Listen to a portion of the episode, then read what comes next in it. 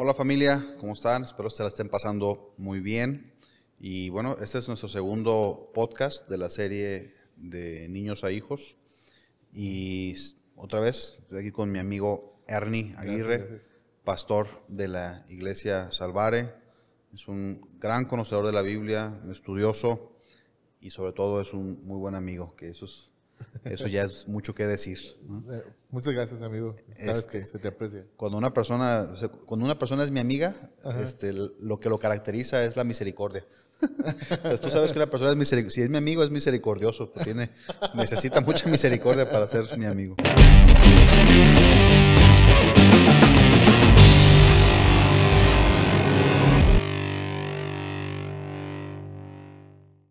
Bien, pues hoy vamos a hablar, Ernie, el, tema del día de hoy es qué dice Dios que somos.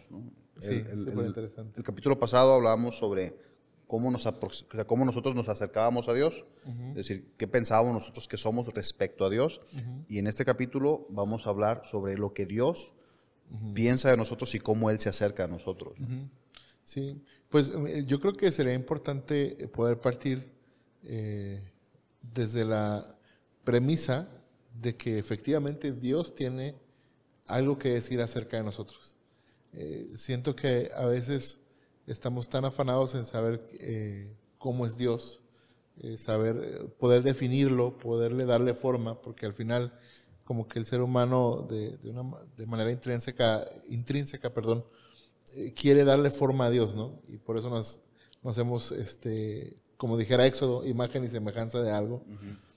Pero pero la verdad es que la Biblia también define lo que Dios dice de nosotros. Y, eso creo que a veces nos va a dar eh, paz, nos va a dar seguridad y sobre todo saber que tenemos una guía, que lo mencionaste en el capítulo pasado. Vamos al libro. ¿Qué es lo que dice Dios acerca de nosotros como su creación? Y creo que eh, este ejemplo quizá tan trillado nos, nos pueda servir para ilustrar de un fabricante por fuerza tiene que tener un, manual de instrucción. ¿no? Yo recuerdo trabajar hace mucho tiempo en, una empresa de, instrumentos musicales, una marca eh, de, instrumentos musicales, y recuerdo que era por ley que cada aparato, cada instrumento, cada equipo tenía que tener un instructivo en español. Es decir, que pudiera tener un manual de operaciones que fuese entendible para la gente. Y, este, esta historia me parece muy ilustrativa y la uso mucho porque Dios, precisamente como nuestro diseñador y nuestro hacedor, nos deja este manual de, de operaciones, pero de una manera entendible, que es a través de Jesucristo, y que podemos saber entonces, a través del libro, como bien lo dijiste, qué opina Dios de nosotros y, quizá para ponerlo sobre la mesa, para empezar el diálogo, es qué tan importante debería ser para nosotros lo que Dios opina, que obviamente vamos a concluir que muchísimo, pero en el sentido práctico, ¿qué es lo que vemos hoy? O sea, la gente realmente está tomando en cuenta lo que Dios opina, y estoy hablando de gente creyente, claro. ¿no? Entonces, en tu experiencia, vamos a hablar hoy de mi experiencia, ¿cómo vemos a las personas? ¿Qué, qué es lo que ellos saben, opinan o, pueden eh, de alguna manera expresar lo que Dios dice acerca de ellos. Yo desde mi trinchera como pastor te puedo decir que muchas veces la gente toma más eh, en serio o le da más valor a lo que la cultura o el sistema dice acerca de ellos que lo que Dios dice. Porque están afanados en encajar y uno de repente tiene que eh, enseñar y predicar acerca de esto, pero eso es lo que yo veo ahorita. No sé tu, tu perspectiva cuál. A veces es mucho más difícil, bueno, es mucho más difícil creerle a Dios que creer en Dios, ¿no? Mm, y buenísimo. La, yo me acuerdo hace muchos años cuando teníamos ahí en la casa, no eran debates, ¿no? Pero, o sea, platicábamos y, yo, me, yo me acuerdo con mi abuelo platicando eh, sobre esos temas, ¿no? Este, y mi abuelo tenía una, una, forma de pensar y de creer muy, muy firme y, y siempre cuando estás hablando con una persona que es autoridad, ¿no? Pues tú te, te sujetas, ¿no? Sí. Y yo me acuerdo que una vez estábamos platicando sobre el tema de la salvación, ¿no? y, y platicábamos, es que, y decíamos, es que no, o sea, ¿cómo que nada más por creer ya eres salvo? ¿no? Ajá. O sea, y, no sé, si- y yo me acuerdo, es parte de la ignorancia obviamente en la que yo estaba en aquellos tiempos, porque yo decía, ¿a poco nada más por creer ya eres salvo? Debe haber algo más, o sea, yo tenía esa como, como esta forma de pensar que obviamente la cultivas, ¿no? A lo largo de, los años que, donde creces. Yo decía, se, se me hacía como que el hecho de creer era algo poco eh, meritorio, vamos a decirlo así, O poco, lo, lo tenía devaluado, pues. ¿no? Pero Mm. hoy, que soy un, un hombre un poco más grande, me doy cuenta lo difícil que es creer. Solo un poco de. Solo un poco, solo un poco más grande, no mucho más grande, este, pero sí, sí me doy cuenta lo, lo difícil que es creer, o sea, porque lo que nosotros creemos no es lo que decimos que creemos, sino lo que, la forma en la que nos comportamos, ¿no?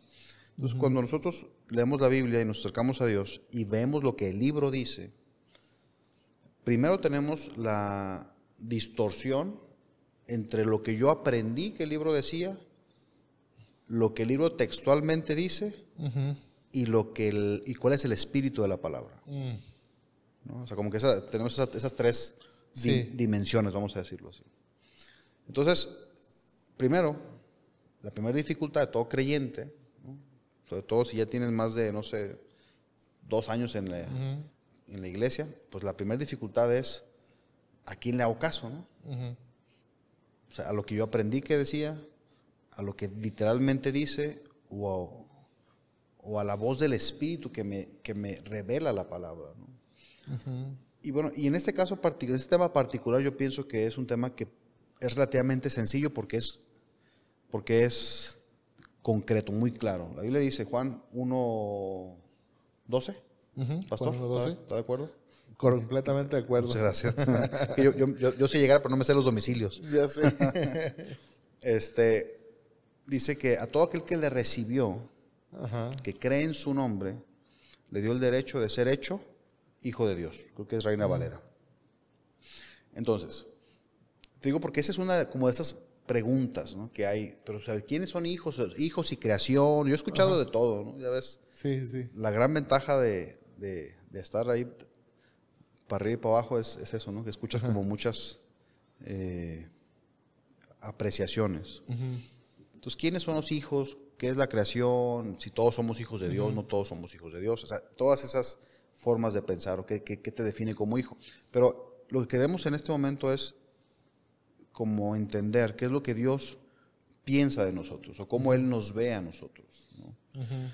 Y a mí me parece que este versículo en Juan es, para empezar, concreto, muy básico, muy simple. O sea, a todo aquel que le recibió, que cree en su nombre, le dio el derecho de ser hecho hijo de Dios. O sea, en ese pequeño versículo tenemos. Para entretenernos Un buen rato. un muy buen rato. Sí. Pero vamos a concretarnos en lo simple. Lo simple es que tenemos ese derecho.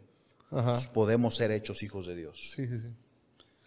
Eh, es decir, Dios nos ve y nos recibe como hijos. La pregunta es, ¿por qué? ¿Cómo? ¿Cómo es que llegamos a ser Sí. hijos de Dios? Sí, por- porque fíjate que antes de responder la pregunta me surge esta, eh, esta meditación. eh, y, perdóname que a veces cuando estás hablando mi mente vuela muchísimo, pero es que Dios no solamente nos ve como hijos, sino que nos quiere ver como hijos. Ok. O sea, porque dice, a los que le recibieron y a los que creen en Él les dio el derecho de llegar a ser hechos hijos de Dios, lo cual implica, y ya lo hablamos después, eh, insisto, eh, como lo dijiste tú, sin meternos a profundidades, que hay un proceso para ser formados como hijos, que ya lo platicaremos a fondo, pero que está en la voluntad de Dios. Cuando digo que Dios quiere hacerlo, no solamente en, en un sentido como emocional, como que Dios así este, nos quiere tanto que quiere, o sea, Buscamos mascotas. Exactamente, no, sino realmente en su voluntad está que seamos no solamente eh, llamados hijos, sino hechos hijos. Esa es la palabra. Ajá. No solamente llamados hijos, sino, sino hechos, hechos hijos. hijos. Interesante. Ajá, aquí el tema está, eh, y respondiendo a tu pregunta, ¿cómo se da eh, ese, a ver si lo entendí bien, cómo es que somos hechos hijos de Dios? Eh, y aquí obviamente tenemos que descansar en la, en la obra de Cristo, que me parece a mí que Romanos capítulo 8 lo, muestra muy bien cuando habla de, del, eh, que nos eligió, nos llamó, nos, nos este, justificó, nos, nos glorificó, ¿verdad? Y, y, este, y después habla de, de, este, eh, de, de este concepto del Espíritu Santo confirmando mm, a nuestro espíritu que somos hijos. Me parece que es, es importante descansar en la obra de Cristo. Y, y, creo que esto les, o sea, lo que estoy diciendo, intento decirlo para sumar lo que estabas diciendo tú, uh -huh. que me parece muy, muy importante, que la, la, fe no es algo simple. Creer no es como, como decir, ah, como decías tú, decimos, ah, ¿por, ¿por, qué solo creer? Incluso es un argumento que los ateos utilizan en, en contra de nosotros los creyentes, es decir, ah, sí, o sea, yo puedo vivir como sea, pero que al cabo creo. No, no porque creer implica incluso un cambio de mentalidad, un cambio de conducta, pero no, no basado en por querer parecer algo, sino porque va desde lo profundo uh -huh. hacia lo externo. La convicción. En, exactamente, cambia nuestras convicciones, pero lo más importante, que la fe implica la confianza y la dependencia total en la obra de Cristo. Y entonces, si yo creo en Él, dice ahí, tengo esa, ese derecho. En la Reina Valera dice potestad, pero el, el, tem, el, término potestad para nosotros es como algo fuerte, ¿no? Sí. Y, y, como si implicara un poder, pero, pero en ese sentido como de, de dinamita, de superpoder, de, de, de, super saiyajin o algo así. pero no, o sea, habla del poder de la posibilidad, ¿no? Uh -huh. o sea, del potencial. Poder, el potencial de poder hacerlo. Uh -huh. eh, entonces, por eso Biblia de las Américas y otras traducciones tra lo traducen así del el derecho de llegar a ser hechos o el poder llegar a ser hechos hijos de Dios. Entonces, ahí ya me muestra el pensamiento de Dios, de que Dios quiere, quiere llamarme su hijo, o sea, está en su voluntad, pero también quiere que actúe como su hijo. El tema es, Dios está teniendo un pensamiento acerca de mí.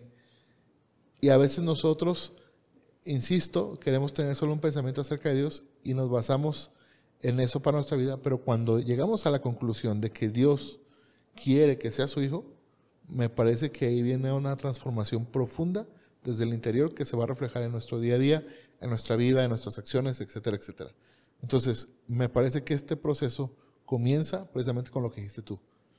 La confianza y la fe en la obra de Cristo para poder empezar este proceso de ser hijos de Dios, que por el tema de, de, de este podcast del día de hoy uh -huh. es, sí, claro, porque tengo que creer y confiar que Dios es el que tiene esa opinión de mí, Exacto. no yo. Él me considera su hijo. Uh -huh. o sea, yo puedo no considerarme un hijo de Dios. Uh -huh. O sea, puedo yo decir, o sea, si yo hiciera una lista de los elementos que tiene que cumplir un hijo de Dios, yo diría, yo o sea, me descarto, ¿no? Este, pero no es, desde esta posición que estamos abordando hoy, no depende de lo que yo piense, sino de lo que él piense de mí, si yo tengo la capacidad de creer. Fíjate, ahorita que estabas uh -huh. haciendo este argumento, se me vino a la mente un, una frase que uh -huh. me gustó. O sea, creer es potencial. ¿no? Porque uh -huh. El creer te da la potestad, el potencial de llegar a ser. Entonces, creer es potencial. ¿no? O sea, si tú crees, el primer elemento para poder llegar a hacer algo es que creas que lo puedes ser. Y eso no me lo está diciendo una, un libro de superación personal, pues. Uh -huh. No me lo está diciendo eh, un, un, una persona. ¿no? Uh -huh. Me lo está diciendo lo que yo creo que es la palabra de Dios. O sea, lo que yo uh -huh. creo que es, como tú dijiste, el manual del fabricante. Eh, y creo que eso es lo que le da la confiabilidad a quien lo está diciendo. Y, y aparte, si me permites, hay un paréntesis. Eh, usando tu propio ejemplo de este tema de lo que me enseñaron que dice la Biblia, uh -huh. lo que dice textualmente la Biblia y el espíritu de lo que dice la Biblia, uh -huh. me parece que esto tiene que ver con el espíritu que dice la Biblia. La re- es revelación. Es la revelación de que somos sus hijos. y, y- y esto para mí es sumamente importante porque de ahí vamos a partir para un montón de cosas. Es decir, muchas de, de los, de las carencias de identidad se van a dar porque no sabemos qué es lo que piensa Dios de nosotros. Y, y otra cosa que también, eh, ahorita que estás diciendo, se me vino a la mente, que tú lo, lo pusiste en estas palabras de no, o sea, aunque yo no me, no me crea su hijo, Dios, este, Dios tiene esa opinión de mí. Yo lo, lo veía no nomás en el tema de, de- de como hijos, sino como padre. Aunque yo no me considere su hijo, él sí se considera mi padre. Así es. Y eso es, es valiosísimo. No, o sea, eso, eso cambia todo. O sea, es- eso es un, es un cambio completo de, de piso, ¿no? O sea, nos pone en otro lugar. pues. Ahora, eh, yo creo que eso, de alguna manera, toda la comunidad religiosa, voy a usar esa palabra, ¿no? toda la, la comunidad de creyentes tiene en la mente de una forma u otra esa idea de que somos hijos de Dios. O sea, creo que toda aquella persona, hace rato lo platicábamos, ¿no? fuera de cámaras, esta idea de que hay, tomando también como referencia el podcast pasado, siervos, hijos, y luego también hay, eh, como que palabra usábamos, pero así como oyentes, ¿no? gente que ni sierva ni hija, yo voy a la iglesia porque voy a la iglesia. Pero las podemos pensar que en la mente, en lo general, de las personas que, que, que creen, de los creyentes, hay una idea en su mente y se asumen como hijos de Dios. O nos asumimos como hijos de Dios. Más allá que en la conducta seamos siervos. Y en nuestra intimidad también seamos siervos. Mm. Eh, creo que aquí lo relevante es que esto que Dios piensa de mí, o sea, esto que Dios desea de mí, ¿no? este propósito que Dios tiene para mí de, de hacerme su hijo, de formarme como su hijo, creo que entonces va más allá de la, del concepto que nosotros como gentiles tenemos de las relaciones familiares. ¿no? Mm. Porque en nuestra cultura, nosotros, eh, la filial, esta, esta relación filial, padres-hijos, es una relación de sangre, consanguínea. O sea, yo te engendré y por tanto eres mi hijo. Pero en el caso de la palabra, en la Biblia, dice que, dice que los hijos no son de voluntad de carne ni de sangre. De hecho, lo dice Juan. Ujú. O sea, sino que es de Dios. Entonces, esto, vamos a pensarlo, a traerlo, dijeras tú, a la, a la actualidad y a un, y a un, un ejemplo que es eh, palpable y que aparte así lo explica la Biblia. En mi realidad, ¿cuál sería si yo no tuviera hijos o, o si yo ya no quisiera tener hijos naturales o no pudiera? ¿Qué, qué tengo que hacer para tener un hijo? Sí, adoptar. adoptar. O sea, ya no es un hijo que es consanguíneo, ya no, no es ahora sí que lo que Dios me mandó. yo me acuerdo en la iglesia donde yo crecí, había un, había un, un brother ¿no? que tenía como 18 montoncitos, decía él. O sea, pues, ahora sí que los que el Señor le mandó. ¿no? Este, pero entonces llega un punto, o sea, ya hay, hay hijos que ya no son los que Dios te mandó, sino, fíjate, yo no sé, yo la verdad, es, es un concepto que a mí no me cabe en la cabeza, ¿eh? Pero, ¿qué te motiva a ir a un lugar donde hay niños que, que no, ¿cómo se dice esto? Y no tienen porque no, pues, Sí, huérfanos. huérfanos, y tú lo adoptas. O sea, en- mira, yo conozco aquí en Guadalajara está el Hospicio Cabañas, ¿no? Y es una ciudad y, y es un, la verdad es que es algo sorprendente.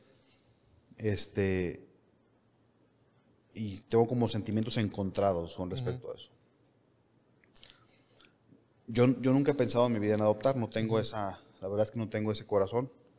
Este, pero una persona que va, o sea, el deseo de una persona de ser papá, ser mamá, y que lo lleva a un lugar donde hay este pues ahora sí que un montón de niños que no tienen presente a un papá o una mamá por las circunstancias de la vida o lo que sea, y que lo hace llevar a cabo todo un proceso, toda una, todo un beacrucis, literalmente, para poder darle un hogar a ese niño. Ahora, número uno, ya le di un hogar. Que ahora yo soy tu papá y esta persona es tu mamá, esta mujer es tu mamá. Y este y te vamos a dar un hogar, Y te voy a dar mi apellido y tú legalmente eres mi hijo. Pero no hay consanguinidad. Entonces hay un proceso de las dos partes que de hecho estas personas que son expertos en la adopción eh, conocen. Es un acompañamiento inclusive psicológico, porque hay un proceso de adaptación de las dos partes. Mira, cuando tú vas al hospicio, parte del reglamento que tienes que seguir cuando eres un externo es que, o sea, literalmente no puedes voltear a ver a los niños a los ojos. Mm. tú no puedes mostrarles afecto, ni puedes permitir que te muestren afecto. Eh, y, hay una justificación para eso. O sea, tú lo ves desde afuera y dices tú, no manches. Sí, sí. Pero hay una justificación para eso. Ellos lo tienen. Este, pero lo que voy es que es un proceso bien complejo, pues, de, amalgamarse, pues, de lograrse esa, esa, esa, esa unión. Porque yo como padre puedo tener la voluntad de adoptarte como hijo. Y a lo mejor te voy a traer a mi casa y te voy a dar una recámara, ¿no? te voy a dar este, ropa, vestido, comida y todo esto. Y todo eso se recibe con los brazos abiertos. Y un apellido, y ya de repente vivías en un, en un este, orfanato y ahora vives en una casa y tienes una televisión y las reglas son distintas. Pero de, de, mi parte como padre está esa voluntad. Y eso es lo que yo quiero, es mi deseo que seas mi hijo. Pero de eso a que se dé este amalgamamiento, se dé este, este, esta, esta, unión ya en el corazón, híjole, qué, qué difícil, ¿no? Qué complejo, ¿no? Sí, y, y, poniéndolo sobre, sobre el tema del día de hoy, o sea, pensando qué está en la mente del Señor, que está, digo, obviamente dice la Biblia que sus pensamientos son inescrutables, pero, pero sí meditar en qué está en el pensamiento del Señor para decir, voy a, redimir a la creación y para adoptarlos como hijos míos, ¿no? Y, eso a mí sinceramente me, me pone a meditar mucho porque el ser humano podría decir, yo no puedo tener hijos, te voy a contar mi experiencia personal, mi esposa no podía tener, tener bebés, Gracias a Dios, ahorita tenemos una bebé de cuatro años, un milagro del Señor. Pero hubo un momento donde, donde pensamos, bueno, pues quizá más adelante podemos eh, adoptar, ¿no? Siento que en, en, el sentido del ser humano muchas veces la adopción se busca por llenar un vacío. Es decir, como no puedo tener hijos, lo voy a llenar adoptando uno. Pero yo, yo, creo que en el corazón del Señor, o sea, Dios está completo en sí mismo y no necesita un hijo o hijos para sentirse completo, sino en realidad es una muestra de la misericordia y la gracia de Dios, que Él, para acercarse a su creación, nos reconcilia, nos reconcilia mediante Jesucristo, pero la relación que quiere tener con nosotros, lo decíamos en el programa pasado, no es una relación comercial, no es de dame y te doy, sino es una relación afectiva de, de padre a hijos. Entonces, nos muestra en Jesucristo mismo la relación perfecta de padre e hijo. De hecho, la Biblia llama a Jesús el primogénito entre todos sus hermanos. El mismo pasaje de Romanos 8 dice que somos hijos y si somos hijos somos coherederos con Cristo, es decir, a la par de Cristo, como, eh, como recibiendo esa herencia de parte de Dios. Eh, y eso nos muestra que en en el beneplácito de su voluntad, como dice Efesios, Él quiso adoptarnos. Y Él no necesitaba de nosotros para ser más completo. Él está completo en sí mismo. Pero sí es misericordioso y clemente, lento para la ira, abundante en misericordia.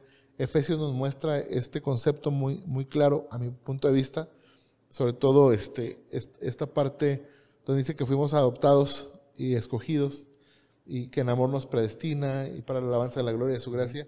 Pero hay un concepto que, me, que me, a mí me parece sumamente importante, que es para mostrar en este mundo y en el mundo venidero las sobreabundantes riquezas de su gracia.